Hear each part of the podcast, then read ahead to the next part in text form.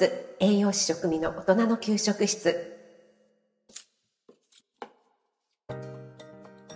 おはようございます。いつも聞いてくださってありがとうございます。初めての方もありがとうございます。ツイッター、インスタ、ホームページも開設してますのでそちらの方もどうぞよろしくお願いします。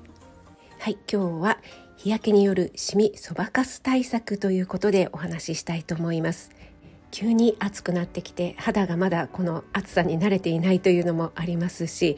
5月6月っていうのは紫外線が強い時期でもあるんですよね。紫外線は活性酸素を発生させて皮膚の脂質を酸化してシミを作りやすくしてしまうということがあるんですよね。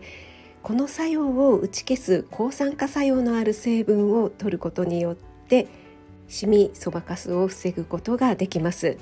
この抗酸化成分の代表的なものがベータカロテンなどのカロテノイドなんですよね。これは野菜や果物なんかに含まれている色素成分なんですけども私もいつもの配信だったり料理ライブでベータカロテンというようなねお話色の濃い野菜はいいですよっていうようなお話しているかと思いますが色の濃い野菜常に日光に当たっている野菜は紫外線の害から自分をね守るためにその成分強い抗酸化力を持っているというふうに言われています。この抗酸化作用というのは私たち人間にも自然に備わっている作用ではあるんですけどもやはりこれが加齢とともにですね 年齢とともにその作用というのは残念ながら弱まってくるんですよね。なのでこういった野菜から抗酸化成分たっぷりいただきたいなと思います。このベータカロテンは脂溶性なので脂溶性ですね油に溶ける性質がありますので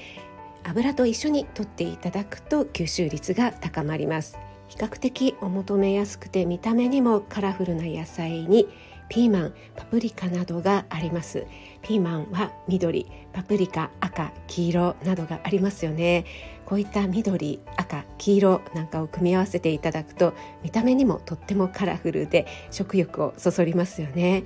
お弁当の隙間にちょこっと入れても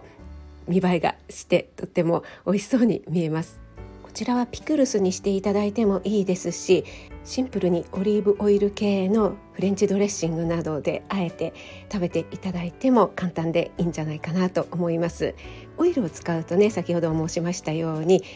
ベータカロテンの吸収率が高まります。ベータカロテンの他にもビタミン C やビタミン E などが抗酸化作用がありますので例えば先ほどのピーマンパプリカのサラダにフルーツを加える。例えばキウイやグレープフルーツですね。そしてビタミン E が豊富なアーモンドなんかをねちょっと砕いて散らしていただくと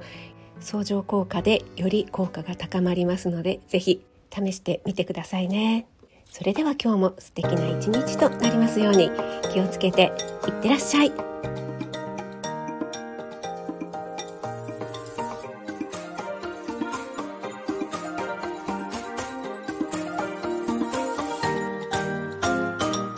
栄養満点ボイス栄養士食味の大人の給食室。